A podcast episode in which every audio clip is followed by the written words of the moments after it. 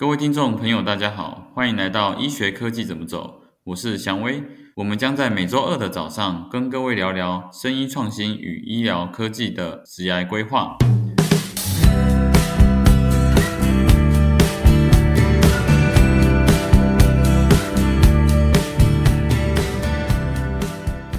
今天录音的时间是元旦，大家新年快乐！二零二二年新年新希望。今天特别介绍一下 HIT 医疗 AI 的执行成果。我们最近刚举办完 Demo Day，我们的研究成果已经有十项以上的研究专题持续进行，合作的临床医师已达七家以上，成员也有到四十人左右。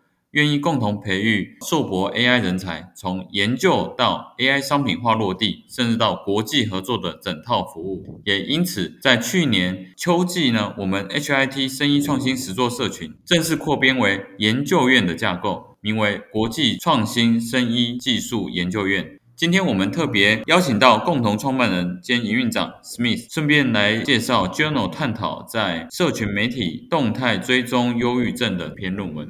好，那 Smith 来做个简介吧。祥伟好，大家好，我是 Smith。那目前在 VIT International Academia 担任 Co-founder 跟 COO。刚好元旦有时间来跟祥威一起讨论研究院发展方向，还有一篇比较新的 Journal 来做一些比较新的一些探讨。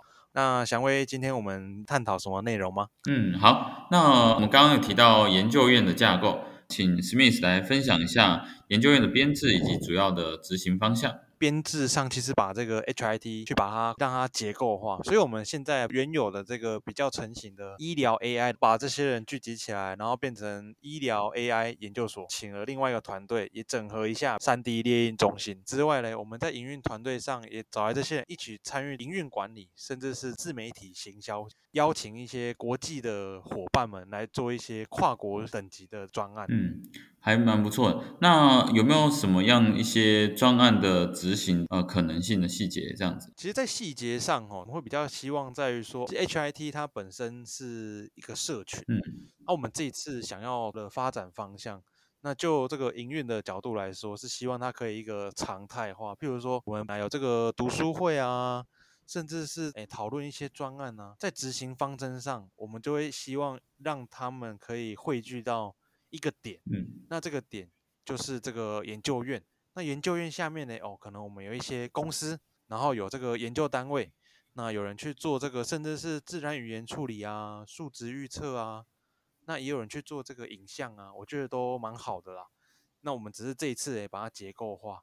那在执行方向上呢，希望大家都可以一起为这个。去付出一份力，这样子，嗯，非常棒哈。就是我们在经营这个研究院呢，更期望的是更组织化的一个结构，在这个品牌之下，呃，我们可以各自都有不同的专案来执行。那甚至刚刚提到的几个呃公司法人化，然后甚至还有一些论文的 AI 的一些方向，甚至 3D 电影更扩张为一个研究院架构。哦，这也很期待的是，我们接下来的 Pockets 呃，有些 Journal 的一个分享呢。我们都会跟研究院的相关主题来做一些呃探讨，呃，在一个不同的 AI 的创新发展之下，从台湾这边到国际都有一些不同的产出。好，那讲到国际这一部分，最近刚有一篇刊出，呃，在 AI in Medicine 忧郁症相关的主题，那这部分的话，可不可以方便请？史密斯来分享一下。好，我觉得刚刚哈可能比较严肃一点，所以大家接下来听到这边，我们就是轻松一点。嗯，好。就是二零二二年呢，也就是今年呢，它还没刊登，只是说我们会讨论一些被接受。那它被发表在哪边呢？是 Artificial Intelligence in Medicine 一百二十三期。那它的主题哈，就像祥威刚刚提到的忧郁症相关。哦，那我也跟大家分享一下它的全名呢。他就是在讲这个 revealing trace of depression through personal statement analysis in social media。那我想大家听到这个 social media 应该哦啊，就是社群软体嘛。那为什么跟忧郁症相关呢？哦，我们今天刚好我们这个 HIT 啊，其实也有在做相关的东西，忧郁症的这个哎主题。嗯哼，OK，蛮有趣的哈。研究院确实有在做这些研究。那为什么这篇 paper 要做这个研究呢？那 Smith 来呃分享一下。其实像这一篇研究，我想我们可以稍微讲一下这个 depression 的问题啊。算是这种我们称为 mental health illness 里面，就是对于我们日常生活中，诶影响也比较大的。目前诊断的这种标准呢，我们称之为 DSM-5。那它在诊断上其实也是根据它表现出来的状况啊，持续时间呐，甚至一些特定的行为去诊断说哦。他是忧郁症，而我们现在做的这个研究是怎么样？希望可以借由这个社群媒体去关注一下，说，诶，他会不会比较好提前侦测到说，哦，这个人有这个倾向？那我们不是要污名化他哦，只是说让他提前有预警的效果，那挽救不少的悲剧发生了。嗯，了解了解，还蛮有趣的，因为在我们大家对于忧郁症这件事情，呃，都会觉得说，似乎是一个，事实上，大家忧郁症的这个市场。或者是说，大家患病率其实是蛮高的哈。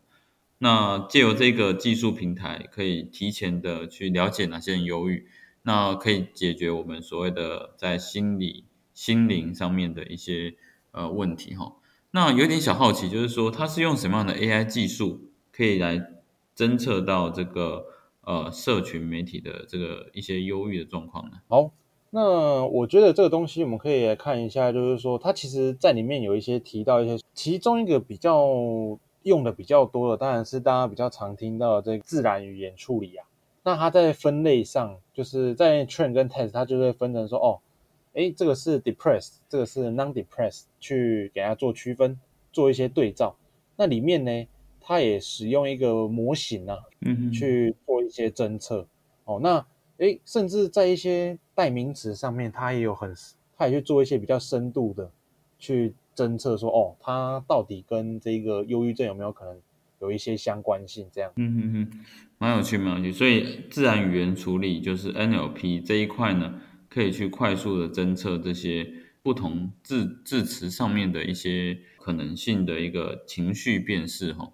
那对于这一篇 paper 后来做出怎样的一个成果呢？其实他后来做出的结果啊，他其实是有除了有结论之外，他甚至是有在希望后续可以做一些诶更深的延续。那我现在来讲前面这一个，他其实就在讲说，哦，其实我在语言的使用上跟我们这个情绪的状况，我们当时他用的是这个 mental state，说诶他们之间的关系如何？那再就是说，其实，在 self focus。跟 depression 怎么样？它其实是有相当大的联系性，其实相关性哦，跟这个因果性它是两回事啊。哦，那这个是他给出的结论，就是哎有相关性。可是呢，它其实也是有一点限制。那限制我们等下就可以跟祥威稍微提一下。嗯，这也是一个蛮有趣的主题。嗯嗯嗯，对，这个也是一些呃因果相关这一块哈，就是还蛮重要的。哎，那可以分小小分享一下以。这一个专题来看，哈，它有没有发现什么相关性以及因果性？好，那这两个部分的 result 有什么样的一些差异呢？像这个相关性啊，他们就做了一些 table。哦，那这里面呢，我觉得有一些就很有趣，譬如说，可是呢有一些词，甚至是我们不会注意到的，譬如说 election 啊，former 啊，甚至是所谓的这个 therapist，甚至是我们有时候觉得相当正向的字，他都觉得。甚至都跟可能跟 depression 相关，我就举一个例子，嗯，think，哎，感谢呢，我在讲感谢的时候，甚至哦，所以这个就是我在讲相关性，嗯，它是相关，嗯，可是因果性呢，大家却没办法透过这种模型来去做准确的区分，嗯，为什么会这样子？因为我这个模型跑出来啊，就是要探讨相关性，我们要去探讨因果性啊。你用大量的数据，有时候就是没办法完全去确认说它就是这样造成的，有时候都是需要用标注的。这就是在文章中大家就会去强调说，哦，你其实不能混为一谈。嗯，还蛮有趣的哈，就是我们大家认为说，哎，预测的相关的一些 factor 哈，会不会就跟这个忧郁症有关？不过你刚刚提到，这也是最近在 AI 的一个趋势是因果关系理论哈，这个部分呢。越来越夯。那回到这个主题哈，就是这个确实哈，忧郁症这一个呃问题越来越严重。然后用这个自然语言处理，可以快速的去呃做到这样子的一个部分。其实最近也有看听到一些研究哈，它可以把这些忧郁症的词汇变成这个呃向量的形式，那就把所有的这个你所讲出来的字词呢，把它 plot 到一个空间向量里面，那我们就可以。去看出不同的呃字词呢是不是有关联性哈，就是在他们如果在这一个空间的场域里面呢，他们距离是比较近的啊，或者是说在整个呃过程中，整个是呃非常类似的话，那我们就可以再用分类器呃快速知道说。到底是忧郁还是不是忧郁，或是正常哈？对，那这也是俗称的，就是说，呃，叫 walk to factor 哈，就是也可以把字词的部分变成向量形式，然后去找到相关性。那当然，因果这一块呢，需要去做其他的一些验证才能够做到。OK，嗯，我觉得也是蛮值得探讨的啦。嗯，确实确实。那我倒是有点好奇，其实我们研究院也是有人在做这个跟研。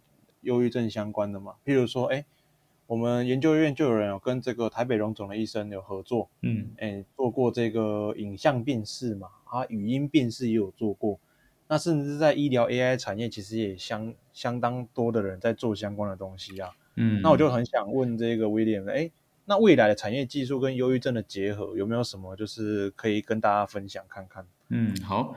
嗯，非常好的一个我们一个方向哈。其实我们研究院呢，不只是纯粹研究，我们更是会跟呃商品化落地。我们常会呃分析出这些 AI 的模型之后呢，尽量跟产业有些互动。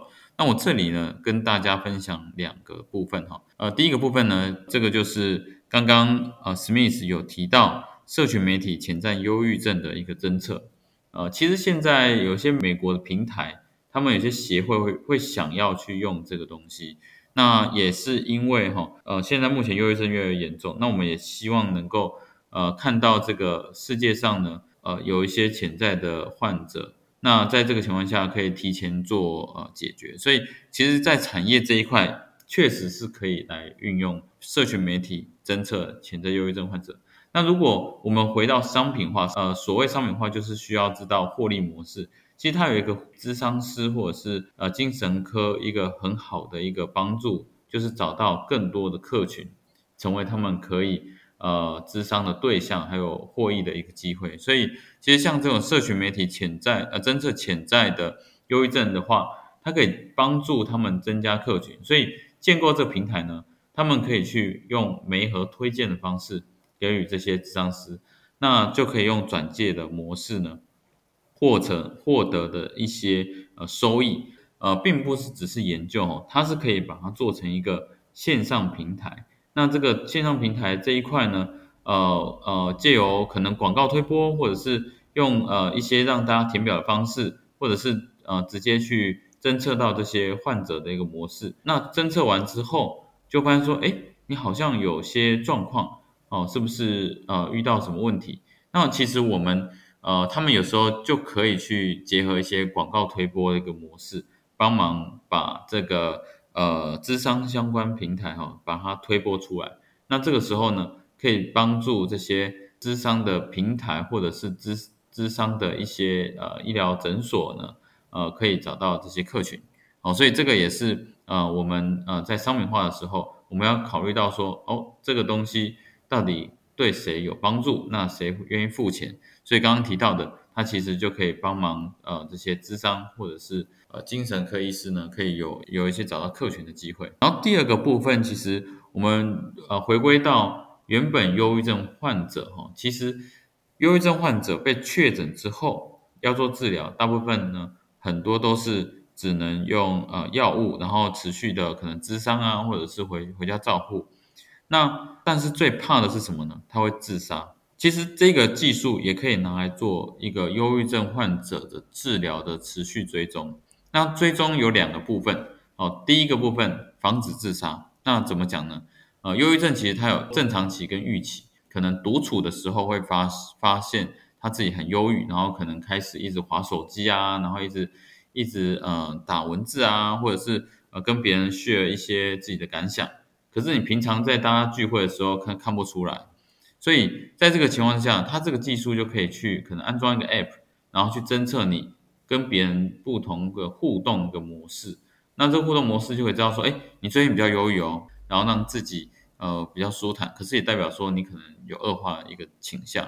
好，如果有这个状况之下，那也许原本平台的心理智商或者是家人呢可以介入，然后去确定他到底什么状况。那也因此可以去防止自杀这一块。那另外一个部分就是，呃，也是可以导入一些跟忧郁相关的一些呃可能商品，或者是了解说他可能有忧郁的一个情况。那我们也可以去追踪，除了防止比较恶化的状况，也可以去观察出他的比较长时间的一个病程。好，举例来说，一个月哦，比如说一个月的追踪，他经过了这个呃 app 去侦测他的忧郁倾向。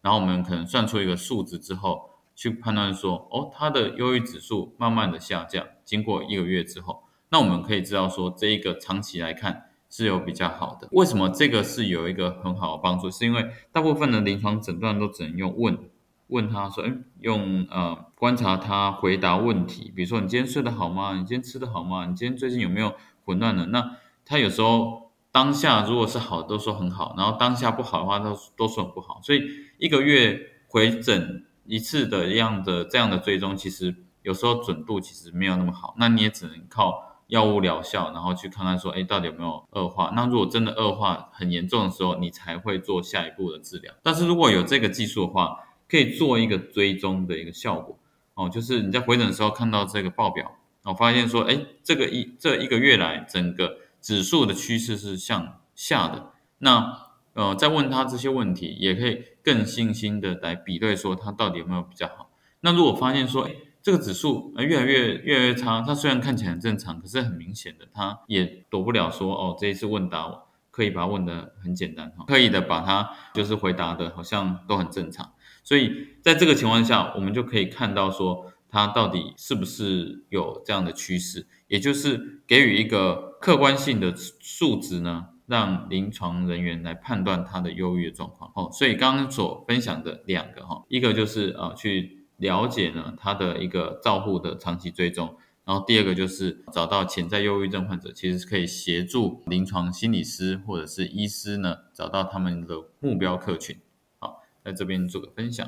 其实我觉得这个东西是蛮值得去发展。像刚刚祥威提到，我就想要跟大家分享一下。因为以前这个还在念书的时候，有在这个精神科实习啊。那其实精神科的老师都会说，哦，其实这种不管是忧郁症啊，还是说刚刚其实有一段时间，其实有一点摸到这个我们讲，或者是后来有改名字啊，叫做 bipolar disorder，这个双极性疾患哈。也就是说，这个人呢，他其实。就是我们所谓称之为躁郁症的状况，他可能来看你的时候，你会觉得那这不就忧郁症吗？可是当他回家的时候，诶，他其实可能是躁郁症的状况，就是躁起跟郁起。这个时候啊，就称之为躁郁症。有时候并不是他来看你一次病，你就能准确诊断。如果再有侦测啊，甚至是一些辅助的系统来说。反而可以提升这种诊断的正确率，这一部分如果发展了起来，其实对这些患者也是有好处。为因为其实诊断错误，我们给这个病人的治疗有时候是对他来说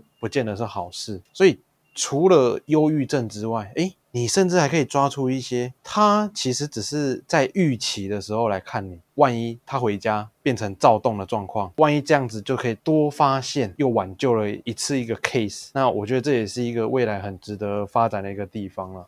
那不知道祥威对于这个忧郁症跟这个躁郁症之间，诶，目前躁郁症在 AI 上有没有什么可以应用或是结合的？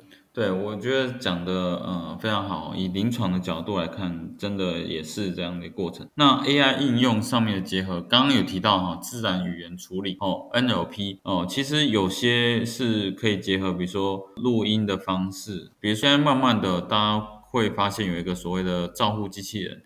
那机机器人其实有时候你可以说它是一个比较对谈式的。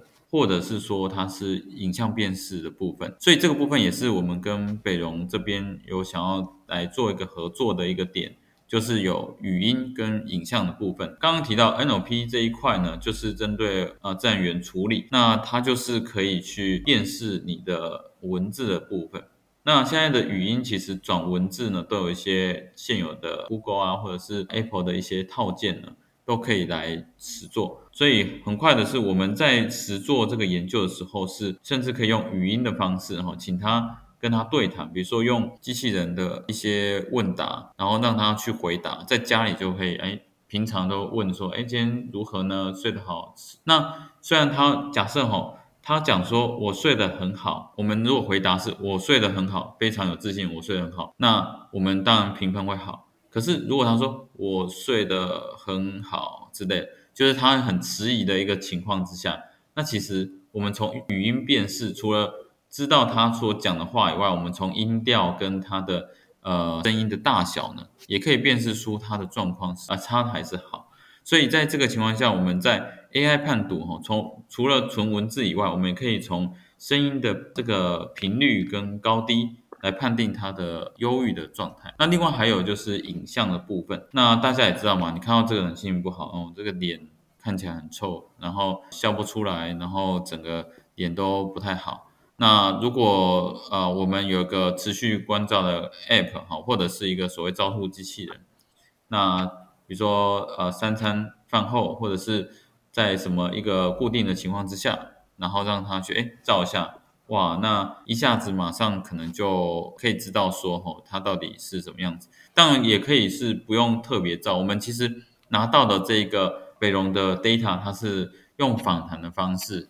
那访谈的过程中就同时录制影像跟语音，所以这部分呢，我们就语音跟影像，它其实躲不掉。哈，这个就跟我们真人去看诊一样。好，你可能去医院的时候，你还可以准备一下，一个月才一次。可是你如果每天啊要看着这个机器人的时候，你可能情绪很差的时候啊，这时候来来跟这个机器人对打，啊，这个时候其实一看就看得出来。所以我们在 AI 技术上面。就会用到这两个技术，就是影像辨识跟语音辨识。那这个也可以结合照护机器人，然后来持续的个作为关注。那当然，刚刚提到的是追踪的部分。那当然，我们也可以及时的给予一些忧郁的回馈哦，比如说放音乐，然后说，哎，发现他你你有些忧郁的状况，那我们也可以让他播一段音乐啊，或者是呃，让患者呢脱离预期的一个。OK，那再来简单分享一下这样的一个 AI 的一个应用。在合作上，我觉得就是不只是病人呐，我觉得临床跟 AI 的这些科学家来说，还是要多沟通，就大家去 match 彼此的要求啊，或者是大家哎，大家遇到的困难点在哪一边？比如说哎，在专精于 AI 的这些哦，有一些年轻的 AI 科学家啊，一些医生啊，一些教授。哎，一起参与做这个研究院的部分呢？那甚至是各位听到的这个哦，HIT 医学科技怎么走，也就是这样子的产物嘛，让大家可以有这些职业探索啦，或者说这种最新的科技趋势啊，让大家可以去哦，原来还有这样子的做法。其实并不是每个人都会去 approach 这样子的东西，除非你是这个。专门做这一块领域的嘛，那可是其实像这种东西落地在日常上，大家才可以享受到。那也就是我们这个 podcast 它希望可以达到的目的。那研究院也是这样嘛，就是可以可以做一个开放的平台。那我们也是极力的争取这些诶跨国的这些学者一起帮忙，甚至是有这个 MIT 博士候选人啊，甚至是这个 UC Berkeley 回来的这个上海复兴医药。的 CSO 首席科学家，也都是大家就是持续的讨论、持续的合作，去把这个研究院哦从无到有，去把它慢慢的建构起来。那希望可以就是哎，可以做一些事情嘛。其实祥威作为这个执行长的部分呢，有没有想要跟大家分享一下，就是说研究院未来的要怎么发展比较好？嗯，好哦，感谢营运长详细的一个说明哈。那刚刚其实有提到我们这个 p a c k a g e 其实也是。借这个机会，我们持续啊分享我们在研究院或者是在这些 journal 最新的 paper 上面的一些应用跟技术哈。